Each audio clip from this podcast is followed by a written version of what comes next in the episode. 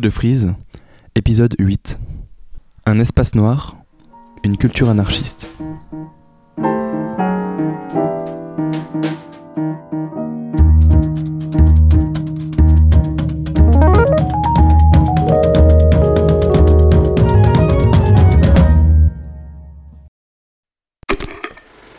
L'uniformité, c'est la mort. La diversité, c'est le freeze. Bakounine. Salut Arnaud. Salut Nathan. Aujourd'hui, on se retrouve comme tous les lundis matins pour parler de culture et de société dans le podcast du Centre Frise. Nous allons aujourd'hui parler de Espace Noir, un centre culturel autogéré et d'inspiration anarchiste, se trouvant dans le Jura bernois, à Saint-Imier.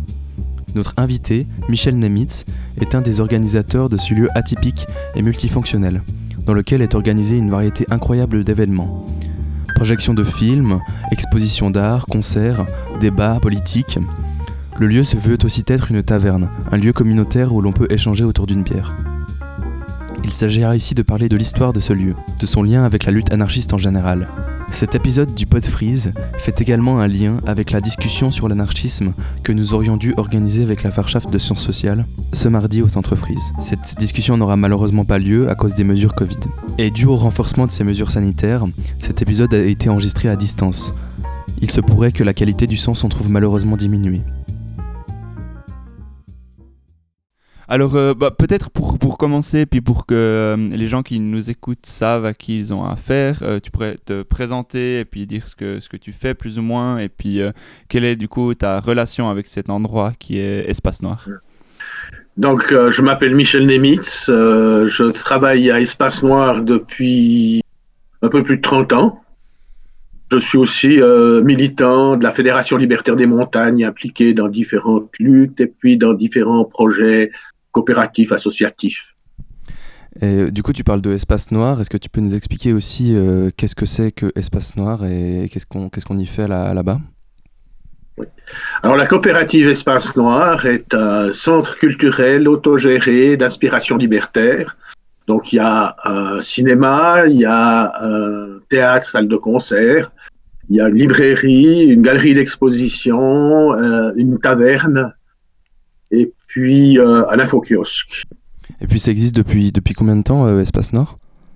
Alors, euh, donc la société s'est constituée en tant que société coopérative en 1984.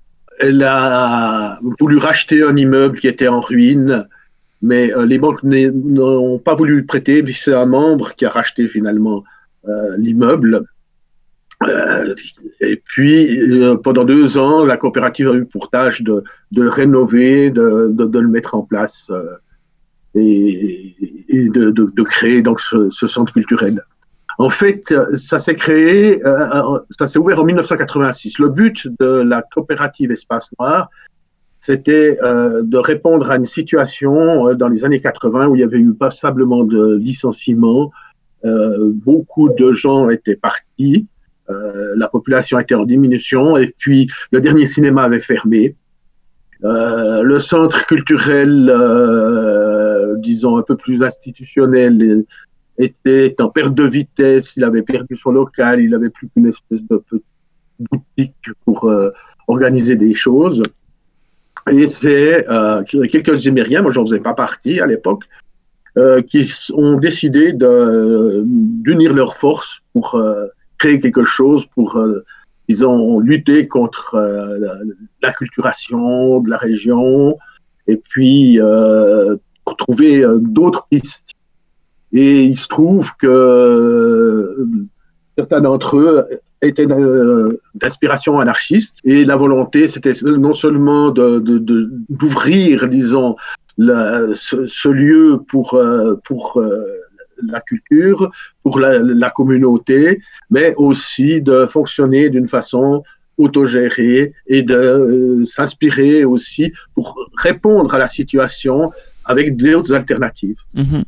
D'accord, et donc euh, tu parles du coup du, fonctionnement de, cette coopérative et d'une autogestion. Euh, concrètement, ça, se matérialise comment, par exemple pour les prises de décision ou bien pour le choix de la programmation de ce qui va être euh, diffusé au cinéma ou des artistes qui vont venir au, concert, enfin au, quotidien, comment elle se, se passe cette autogestion? Alors, euh, il y a euh, la réunion de gestion qu'on fait tous les lundis avec les gens qui Mhm. participent. Donc, tout- toutes les gens, toutes les personnes qui travaillent ou qui organisent des choses à, à Espace Noir euh, viennent à la réunion de gestion. Et puis, il y a aussi des sous-groupes. Donc, un groupe théâtre, un groupe cinéma, un groupe galerie, un groupe euh, taverne, euh, librairie, euh, qui euh, a une- ont une certaine autonomie, euh, mais euh, font partie du tout aussi. Et donc là, il n'y a pas de patron, évidemment, et tout le monde participe aux décisions. Euh, c'est donc ouvert aux personnes vraiment actives. Est-ce que est-ce c'est vraiment une forme de d'entre enfin pas de d'entreprise mais de d'association euh, co- de coopérative, c'est-à-dire euh, dont la propriété est partagée euh, par tous? Oui, alors euh, une coopérative, donc euh, c'est pour devenir membre d'une coopérative, euh, il faut qu'on achète une part sociale. En l'occurrence, c'est une part sociale. Les parts sociales sont à 100 francs. Et une fois qu'on est membre, on a droit à une voix. Euh, on peut acheter plusieurs parts sociales, mais ça donne pas plus de, de, de pouvoir. C'est-à-dire que c'est une personne, une, une voix. On- pour euh, euh, pas être obligé de, pour des gens qui viendraient donner un coup de main pendant un certain temps, de forcément acheter une part sociale, on a aussi créé une structure euh, dans les statuts qui permettent à toutes les personnes qui nous accompagnent pendant un moment de participer en tant que membre de la commission de gestion. En fait, dans les faits, euh, qu'on ait acheté une part sociale ou, pas, euh, tout le monde a le même droit. C'est juste histoire de se mettre en conformité avec le, D'accord. avec le code des obligations. Oui. Et, euh, et donc, tu as parlé de, justement de, du but originel qui était donc euh, une accessibilité à la culture et puis euh, un- une offre culturelle qui était en, en perdition donc à, à Saint-Imier. Est-ce que le but euh, aujourd'hui, en 2020, c'est c'est toujours le même? Est-ce que ça a évolué du coup depuis 1984, c'est ça? Alors, euh, en, en 1984, Ouais. euh, c'était donc la, la- la société qui avait été créée. Puis après, il y a eu les rénovations pendant deux ans. Donc, ça s'est ouvert en 1986. D'accord Les buts sont les mêmes, sauf que l'offre culturelle, euh, maintenant, c'est c'est amélioré. À part pour le cinéma et les librairies, on est les deux, on est le seul cinéma du Vallon. On n'est pas le seul cinéma de la région, attention, hein, mais Mhm. euh, du Vallon de Satimier. Et puis, euh, on est aussi la dernière librairie du, Va- du Vallon. Mais pour le reste, euh, le, le centre de culture qui, qui était en perte de vitesse quand l'Espace Noir s'est créé a, eu des locaux plus performants euh, et, et aussi euh, passablement actifs. Donc l'offre culturelle, elle est, elle est toujours là. Toutefois, euh, nous, on, a, on est clairement dirigé sur euh, un concept de culture alternative et de participative. Donc, euh, ce lieu est ouvert à tous les mouvements, ben, évidemment anarchistes, mais aussi à des mouvements écologistes, à des mouvements syndicalistes. On a, dans l'Infokiosque, on, on a la presse alternative de, de, de, de, Suisse et toutes sortes de journaux. On a aussi euh, les journaux locaux, des, des choses comme le, le, le, le monde diplomatique on essaye d'ouvrir de, de, l'esprit puis de, de, permettre aux gens de se rencontrer. Il y a aussi tout cet aspect communautaire et social. On fait aussi, euh, on participe aussi à des luttes sociales. Donc euh, là, par exemple, on, on, a sur le mur d'espace noir, on, on, on, a des affiches euh, pour la responsabilité euh, des multinationales. Donc, on est impliqué. On organise des conférences aussi euh, sur des thèmes multiples euh, qui sont, qui peuvent être sur les luttes sociales, les droits humains ou, ou les questions d'environnement, du réchauffement climatique. Moi, j'avais un peu une, une, question aussi au niveau de, du contenu euh, culturel qui est proposé justement à Espace Noir. Euh, tu as dit que c'était un endroit qui est euh, un peu tenu et fondé par des, par des libertaires. Euh, mais est-ce que la, culture qui est proposée, les éléments, les films qui sont montrés et tout, est-ce que c'est un peu toujours en lien avec justement cette pers perspective libertaire? Ou est-ce que vraiment vous accueillez tout le monde qui voudrait faire quelque chose à Espace Noir? Alors, il y a beaucoup de choses, particulièrement au cinéma, qui sont des choses en rapport avec, avec les, luttes sociales. mais c'est ouvert. Ce qui nous intéresse, pour nous, le fait que, des personnes organisent un concert plutôt que simplement la consomment, euh, c'est déjà un pas euh, vers euh, une société plus participative. Donc, tout ce qu'on fait n'est pas exclusivement anarchiste ou, ou, autre. Bien sûr, on ne ferait pas venir un groupe de musique à l'idéologie fasciste.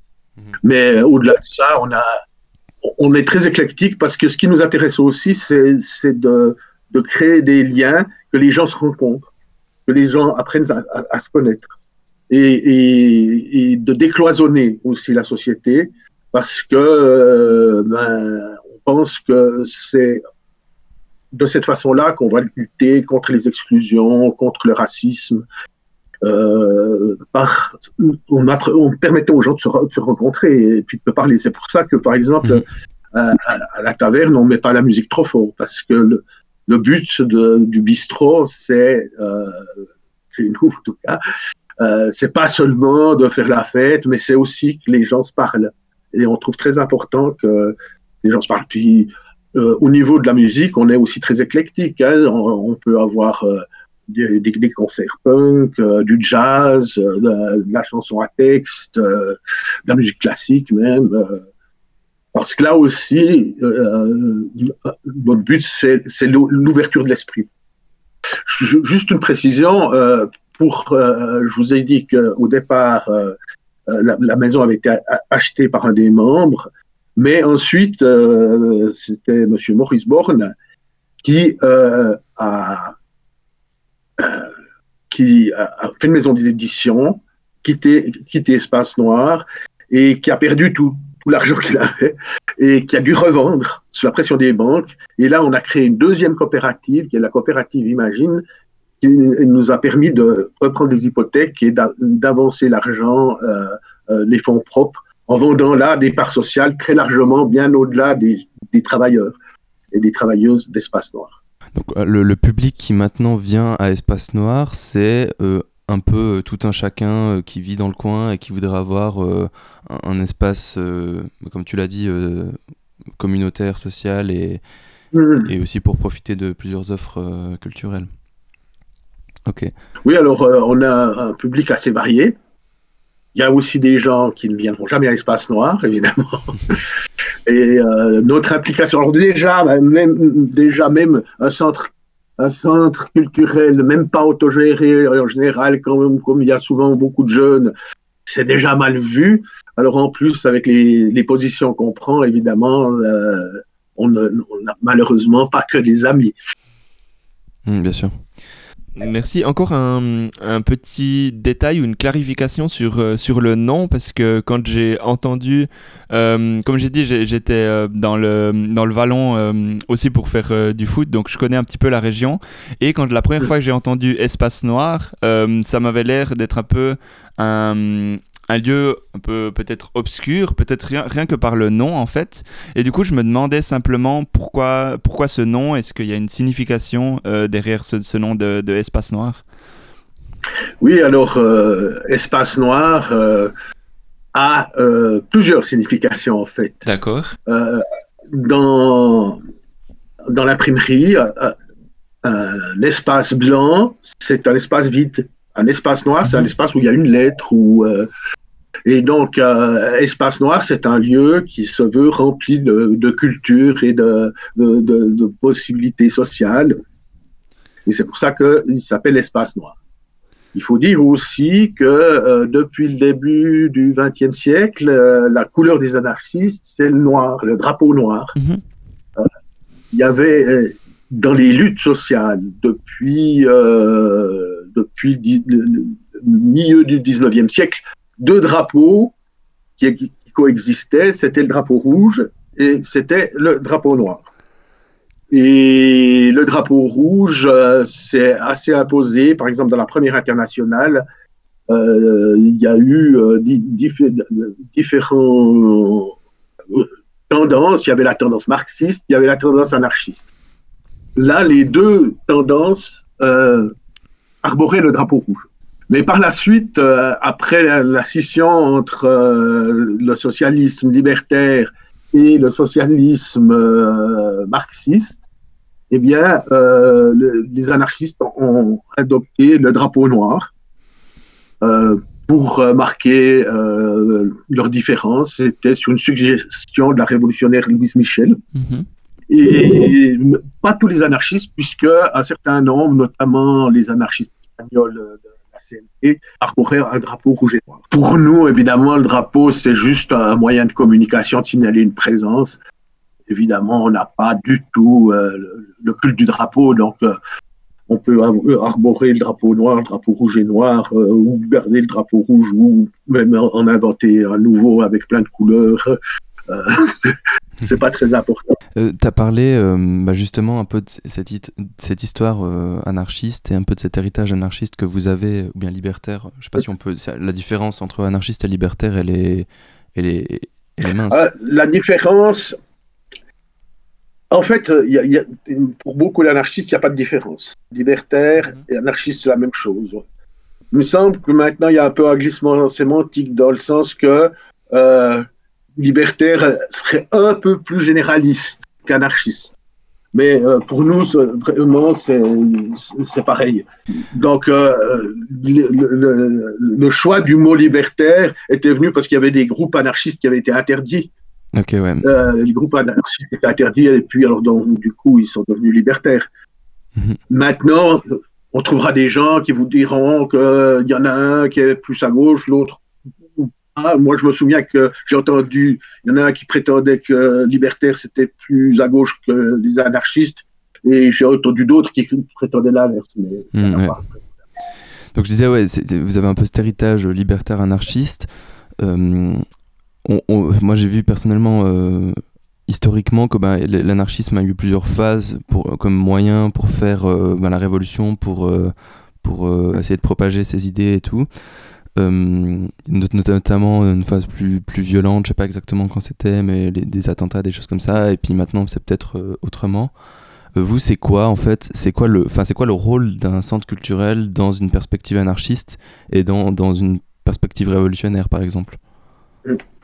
Alors, dans un premier temps, pour comprendre ce qu'est l'anarchisme, il faut dire que Satimier est lié à l'histoire de l'anarchisme. Mmh parce qu'il faut remonter peut-être à la première internationale, donc, qui, s'est créée à Londres en, 1864, qui était la tentative des ouvriers de s'unir et puis pour répondre euh, donc euh, au, capitalisme qui était déjà pas mal international, et puis euh, de lutter contre le nationalisme qui crée les guerres dans cette volonté-là. Et au sein de cette international, il y avait toutes sortes de mouvements. Il y avait des, ce qu'on appellerait aujourd'hui la, la, social-démocratie, il y avait des, syndicalistes, il y avait des syndicalistes plutôt révolutionnaires, et, tous en fait se disaient socialistes. Et même si certains, comme Proudhon par exemple, avaient euh, déjà employé le terme d'anarchiste. Mm-hmm. Mais ce n'était pas clair.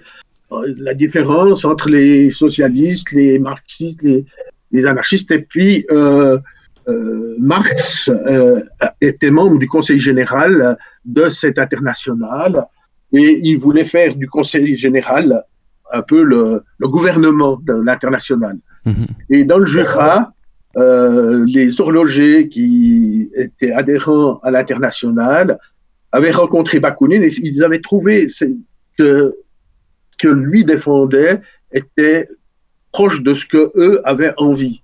Et mhm. c'était justement une organisation plutôt décentralisée par rapport à l'organisation centralisée que prônait Marx, et puis euh, euh, un fédéralisme, une autonomie des sections. Euh, et, il voulait que le Conseil général ne soit pas le gouvernement de l'international, mais soit plutôt un lieu pour la coordination. Et cette opposition a créé une scission. donc Marx n'était pas d'accord avec que cette tendance-là se développe, parce qu'elle avait quand même un, certain écho, peut-être même plus que, la tendance marxiste. Mm-hmm. Et ils ont donc, euh, il a donc décidé d'exclure ce qu'il pensait être les leaders de ce mouvement, qui étaient euh, James Guillaume du Locle, Ademar Fitzgable de Sonvilliers, et puis euh, Michel Bakounine, comme, donc, qui était un russe, mais qui habitait à Genève à l'époque. Et il a convoqué à La un congrès où il s'est arrangé pour avoir la majorité et il a euh, obtenu l'exclusion de Bakounine et de James Guillaume, pas de la démarche Fitzgibbon. Et les, la tendance anti-autoritaire euh, n'était pas du tout d'accord avec ça. Et ils ont fait un, contre-congrès. Ils ont improvisé un contre-congrès avec les Espagnols, les Italiens, euh, les, Américains à Saint-Imier en 1872. Et on pourrait dire, beaucoup d'historiens, voilà l'acte fondateur de, l'anarchisme en tant que mouvement organisé. Les luttes qu'ils menaient, c'était, euh, pour eux, la révolution devait se faire par la grève générale. C'est-à-dire qu'il fallait les ouvriers s'organisent, défendent leurs intérêts, apprennent comme ça la solidarité, et l'aspect révolutionnaire, c'était l'aboutissement de ça, euh, c'était euh, de, faire une grève générale et de, d'ainsi exproprier les capitalistes et euh, d'être dans une société autogérée où, chaque coopérative serait gérée par les travailleurs et les travailleuses qui, qui, qui, les, faisaient, qui le faisaient tourner. Est-ce qu'on peut dire que, que l'anarcho-syndicalisme, justement, est né à ce moment-là? Donc justement dans, dans cette... Euh, Alors c'est l'embryon de l'anarcho-syndicalisme, oui, on pourrait le dire. que C'est l'embryon de l'anarcho-syndicalisme. Et puis euh, après, justement, euh, l'international autoritaire s'est dissoute en 1876 et en 1880, c'est l'international anti-autoritaire. Et à ce moment-là, c'est justement l'époque où le mouvement ouvrier est en recul.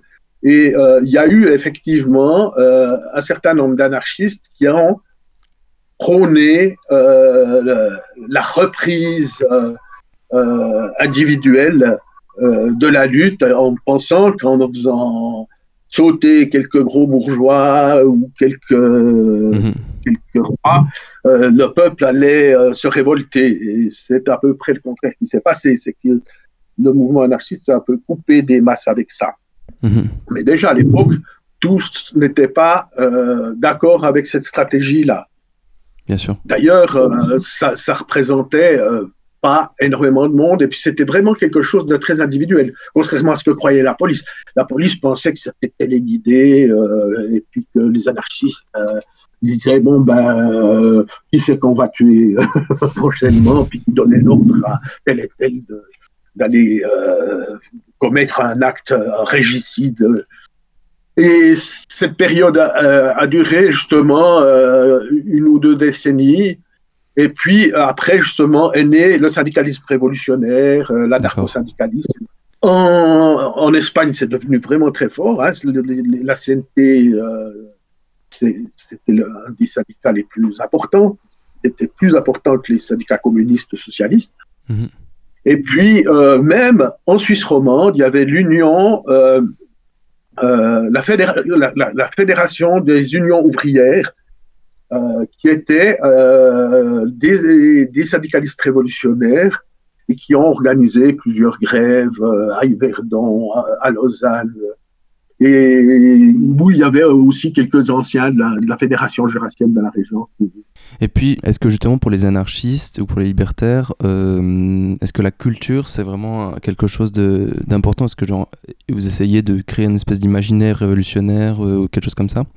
Alors justement, déjà, déjà même à l'époque de l'international, ils avaient créé des cercles euh, ouvriers, des, ils avaient bon, des, caisses de résistance ils avaient même créé des mutuelles, des assurances maladie, pour des assurances chômage.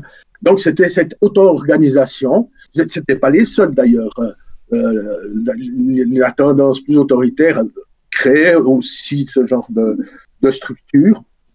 Mais de tout temps, euh, la culture a joué un rôle important dans le mouvement anarchiste. En Espagne aussi, euh, on disait que les, les, les anarcho-syndicalistes, euh, ils organisaient des, campagnes d'alphabétisation, parce qu'en Espagne, tout le monde n'était pas alphabétisé. Et puis, il y a eu des écoles libertaires qui se sont créées en Espagne, et il y en a même une qui s'est créée à Lausanne aussi, avec des projets d'éducation justement anti-autoritaire où on apprend la solidarité, l'autonomie, et, et, toutes sortes de projets euh, qu'on voit renaître de nos jours. Même dans les années 60, il y a plusieurs écoles autogérées qui sont créées. Après, euh, et, de nos jours, on, voit, on, retourne un peu vers, euh, vers ce, genre de, de projet.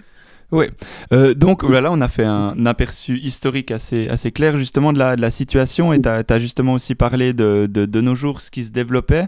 Euh, moi, la question que, j'ai, c'est peut-être comment, tu vois l'évolution de, ce mouvement-là, peut-être pour, euh, pour le futur en fait?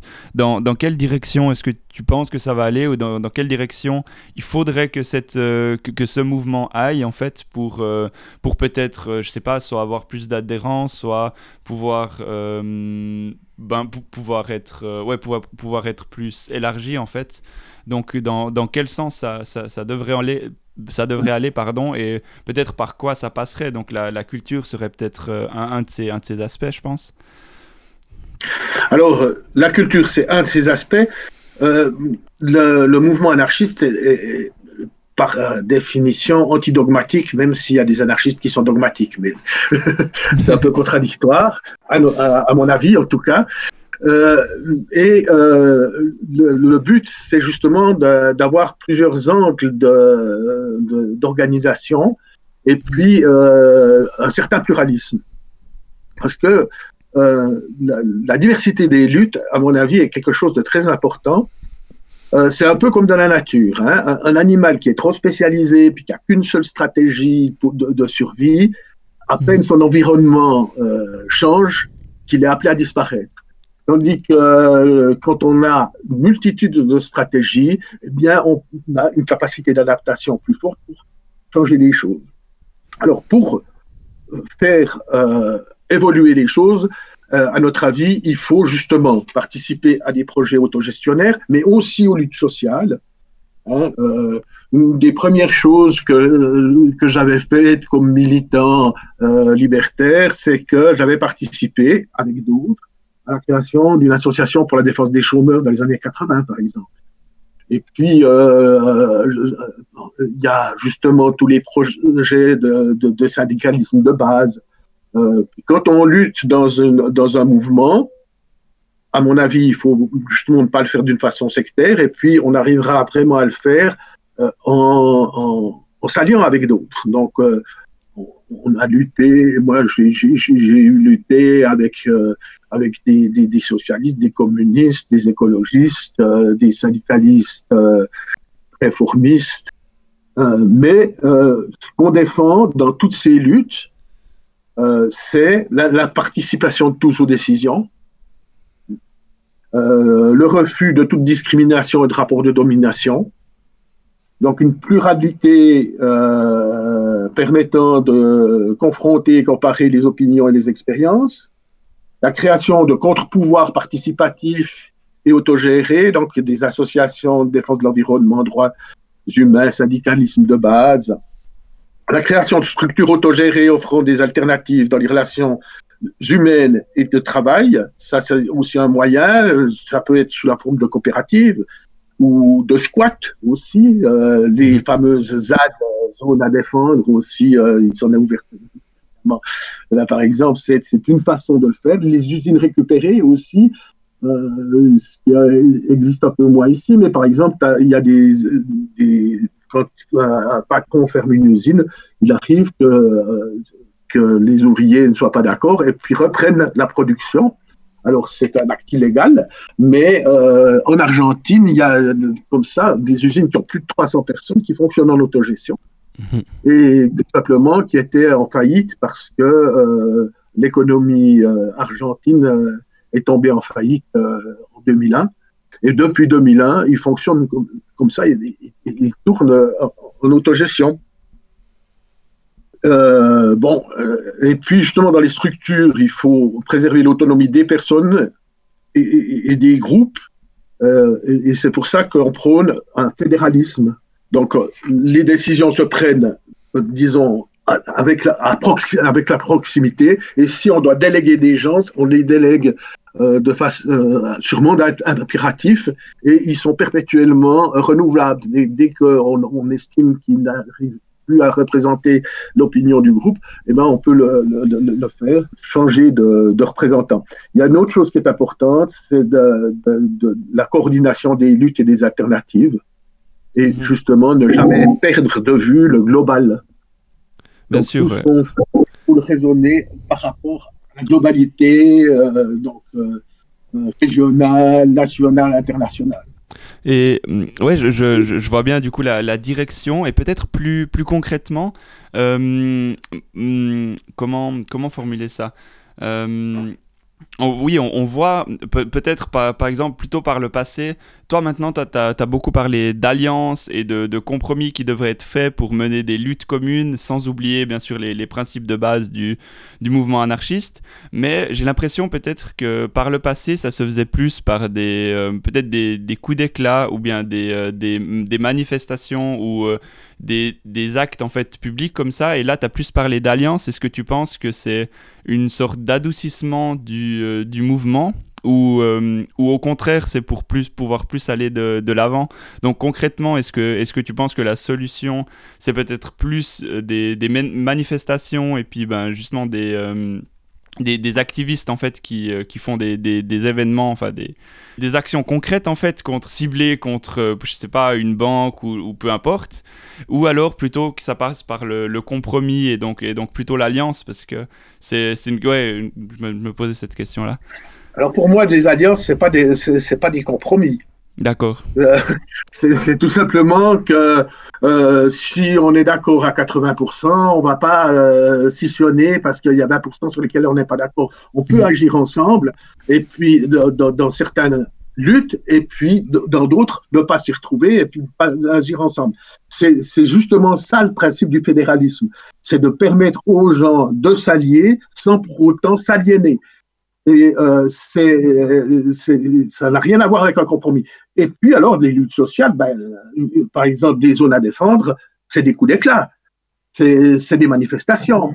Et puis euh, la, la, résistance euh, dans, un syndicat de base, faire une grève, c'est aussi des, des, des, coups d'éclat. Alors, les squats, c'est illégal c'est une action aussi où on occupe un, lieu parce qu'il est vide et puis qu'on veut en faire quelque chose et qu'on trouve qu'il n'est pas juste qu'un propriétaire puisse comme ça euh, abuser euh, d'un immeuble euh, qui, pourrait servir à des gens qui sont à la rue ou des, projets culturels. Et, bien sûr que la, résistance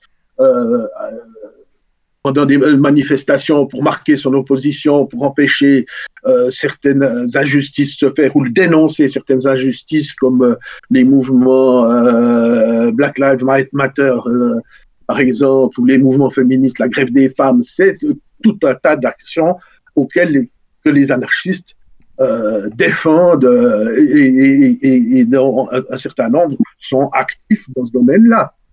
Et justement, euh, pour ce qui est de l'alliance justement avec ces organismes-là, par exemple Grève des femmes, Grève du climat ou, autres, euh, est-ce que justement Espace Noir euh, donne une sorte d'accès à, un certain public à ces organisations-là? Alors absolument. Donc des conférences, à chaque fois qu'un mouvement a voulu parler de leur projet, la porte est ouverte. C'est justement aussi un des buts bon pour l'instant on peut encore plus ou moins organiser des choses dans des lieux publics, mais euh, si la situation devrait se tendre, euh, l'espace noir deviendrait peut-être quasi indispensable pour que les gens puissent s'exprimer, se retrouver. Euh, comme l'ont été les maisons du peuple. À une certaine époque, euh, les, mouvements ouvriers, ben, ils avaient leur maison du peuple où ils pouvaient justement euh, proposer autre chose. Euh, oui, mhm. les cercles ouvriers, les cercles d'éducation ouvrière, toutes mhm. ces choses-là font partie du, des possibilités. et même, Espace Noir ne s'est même pas contenté de seulement accueillir des autres mouvements, mais on a eu suscité euh, des mouvements contre le racisme, on a organisé des manifestations. Euh, alors, on le fait effectivement avec d'autres, avec ceux qui veulent bien venir avec nous, mhm. sans leur demander un certificat d'anarchiste. Mais euh, il y a plusieurs fois où on était à la base du, de, de, certains mouvements. Oui. Ok. Euh, alors, merci beaucoup pour avoir euh, répondu à toutes ces questions-là. Euh, de, ce que de ce que tu as dit, on voit très bien que c'est ben, que l'espace noir, c'est justement une sorte de d'endroit de contre-culture à peut-être une culture capitaliste ou vraiment un endroit où tout, un chacun peut, peut venir s'exprimer. moi, j'aurais peut-être une j'aurais peut-être une dernière question pour toi pour un peu clore cet épisode. c'est pourquoi, enfin, et si tu devais dire à quelqu'un une seule raison pour laquelle euh, cette personne devrait venir à Espace Noir, ça serait quoi? Alors ça, c'est compliqué d'en avoir qu'une avec toutes les activités qu'on a. Mais euh, déjà, une, chose qui est importante, c'est euh, qu'on soit d'accord ou pas avec nous, c'est l'occasion d'être confronté à d'autres idées qu'on ne trouve pas forcément partout. Et mhm. c'est toujours instructif. Et je ne savais pas si tu voulais encore parler de, de quelque chose en particulier ou... Un mot de la fin ben alors, pour, pour, pour revenir, euh, le mouvement anarchiste euh, a toujours eu des hauts puis des bas. Hein. C'est un, un, vrai phénix. Euh, il a, et, en ce moment, on est plutôt sur une courbe ascendante, soit parce que ben, il y a plus d'anarchistes. Moi, dans les années 80, quand je défilais dans un cortège à, dans une manifestation c'était des fois le seul euh, drapeau rouge et noir. Mhm. Et, maintenant, euh, on, en voit, on en voit beaucoup plus. Et puis, les idées qui ont été véhiculées euh, sont de plus en plus reprises. Et justement, pas seulement par les anarchistes, mais aussi des mouvements écologiques et autres. L'autogestion revient. Il faut dire aussi qu'avec la chute du mur de Berlin, le, le, mouvement anti-autoritaire représente une, bonne alternative euh, au capitalisme et euh, à la dictature du prolétariat contre laquelle on s'est toujours battu. Ils sont morts cent dix fois pour que dalle et pourquoi avec l'amour au point sur la table. Merci beaucoup d'avoir écouté le huitième épisode du Pod Freeze. Et un énorme merci à Michel Nemitz d'avoir participé à cet épisode. Si le cœur vous en dit, n'hésitez pas à aller faire un tour à Espace Noir. Vous trouverez leur programme sur leur site internet. De notre côté, on vous souhaite à toutes et à tous une excellente semaine et on se réjouit de vous retrouver lundi prochain pour un nouvel épisode. En attendant, je vous invite à nous suivre sur Facebook et Instagram, @centrefreeze, pour ne pas louper nos événements. Ciao Salut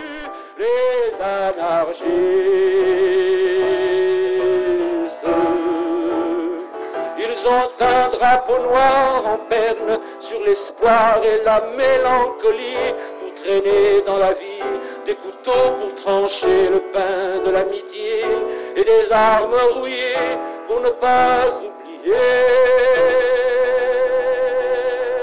Canapin sur sang et pourtant ils existent.